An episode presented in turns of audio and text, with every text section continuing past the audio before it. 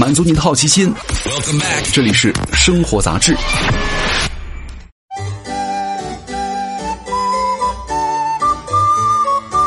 嗨，各位好，欢迎来到生活杂志，我是奥巴庆。那今天要跟各位来聊一聊印度了。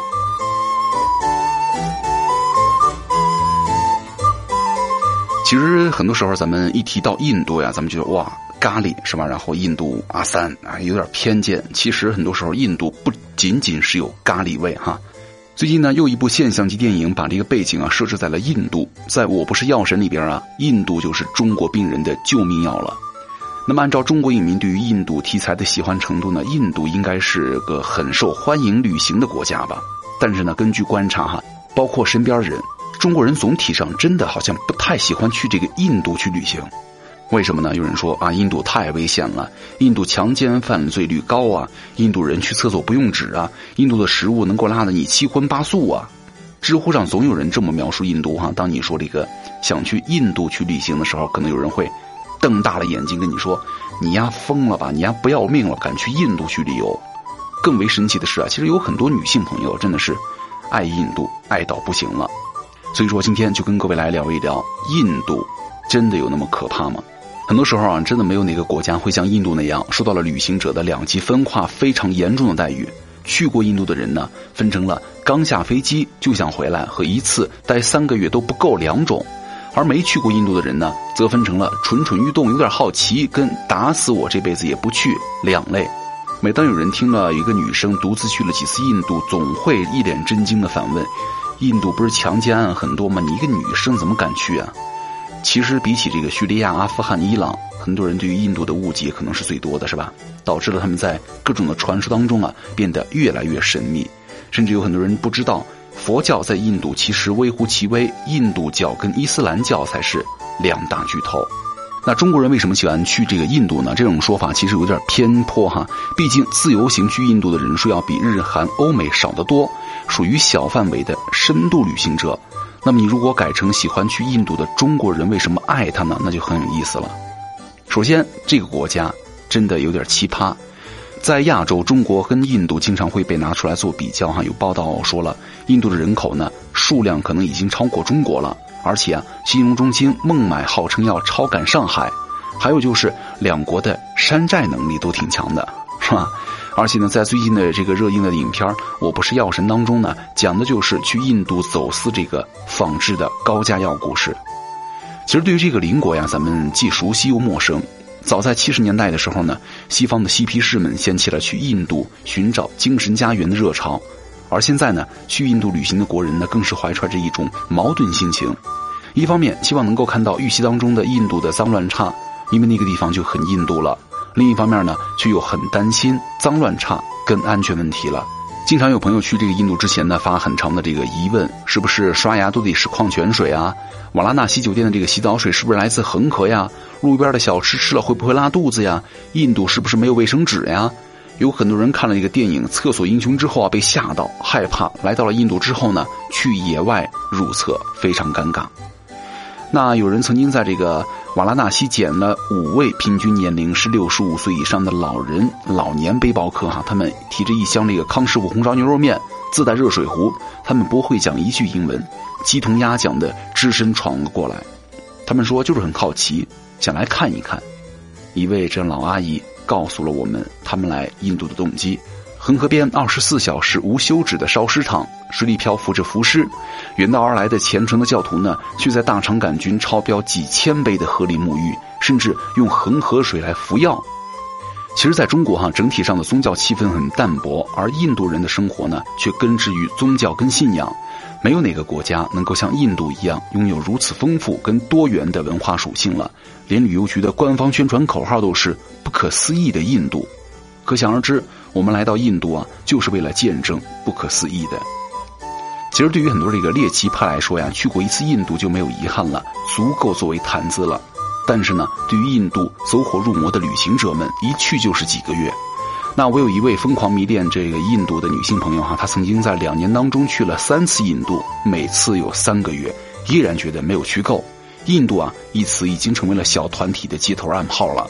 对于喜欢爱印度的人呢，不需要解释。彼此就能心领神会了。印度的有趣地方在于，你永远不知道下一秒钟会发生什么。比如说哈，一场日本旅行太完美了，完美到毫无破绽，完美到无聊，你必须要提前做规划，订好酒店、餐厅和路线，就好像一份优渥却看得到头的工作一样。但是在印度啊，如果你提前计划好，反而会竹篮打水一场空，巴士可能会半路抛锚，火车会晚点十几个小时，或者干脆取消。这些老头乐司机啊，总想着把你带去他们亲戚家开的酒店，每天你都得耗尽心力，斗智斗勇。所以说，很多人自虐般的享受着这样的旅行，食物的匮乏，糟糕的交通，但是呢，也同样可以感受到人与人之间的深刻的羁绊。我们抱着无可奈何的乐观处事的态度，想象着一切都会解决。所以说，很多时候印度也打开了很多人的日益麻木的感官哈，而且呢，身上的每个细胞都开始活跃起来，甚至呢，你们会对着千年遗留下来的乱石堆都会流泪。所以说，像很多这个热爱印度的人来说呢，他会教你另外一种看世界的方式了。你知道吗？因为很多数印度人都吃素，所以说人家的厕所根本没有中国的臭。还有呢，印度一直被诟病啊，不用手指，其实人家用水才是最环保、最干净的方式了。厕所也不容易脏。所以说，偏见这种东西啊，多去几次印度就可以治好了。还有一个吸引大家去印度的理由就是这个物价了。先来说印度本地人的消费哈，一杯奶茶是十卢比，折合人民币一块钱；一份大米薄煎饼五六块，花十块钱你就可以坐一晚上这个卧铺火车，还不如欧洲啊、日本等国家这个地铁的起步价是吧？印度是一个贫富差距很大的国家了，普通消费很低，但是呢，等级分明，就是你稍微多花一点钱，你就可以享受到超乎意料的服务了。所以说，很多这个印度着迷患者呢，通常是资深的酒店玩家。要知道，印度有十二间罗莱夏朵精品酒店，中国一共才有九家，其中有四家来自港澳台，以及很多这个本土的高端酒店品牌。乌代普尔的奢华酒店呢，坐落在湖中间，你需要这个坐船前往。当年呢，是印度国王的夏宫，动不动就拿出一个皇宫来开酒店，你可见人家的这个遗迹啊，真的是多到任性妄为了。还有很多，比如说你在房间里就可以直接欣赏到泰姬陵的酒店，曾经被评为全球顶级酒店呢。人均的房费在一千块左右。那放在伦敦呢、香港，你大概只可以住一个升级版的商务酒店了，是吧？之前呢，有一个朋友去了，他说当地的这个罗莱夏朵酒店呢，一晚上只需要人均三百多块钱，没什么客人，实实在在的体验了一把包场奢华酒店的感觉。所以说，抛开这个极高的性价比哈，很多人最中意的印度工作人员的这个服务态度，因为他们这个温良啊、谦逊呢，是发自内心的，而非日本的高级酒店的这个规规客气的模式化。据说呀，当年这个英国结束殖民之后呢，很多官员回国的时候都带上了顺从的印度仆人，理由就是不想回去受这个趾高气扬的英国女仆的气。抱歉。并非说印度人生来就有这个奴性哈，而是根深蒂固的一种种族性制度导致的。服务行业的人员呢，耐心体贴，仿佛就是浑然天成了。还有一个原因，就是因为殖民时代的影响啊，印度的奢华酒店兼具异域风情跟舒适的现代化设施，所以说比起这个千篇一律的五星级酒店啊，来这儿度假你要舒服有趣很多了。而且有人曾经在这个五星级酒店呢拍了一套沙丽写真。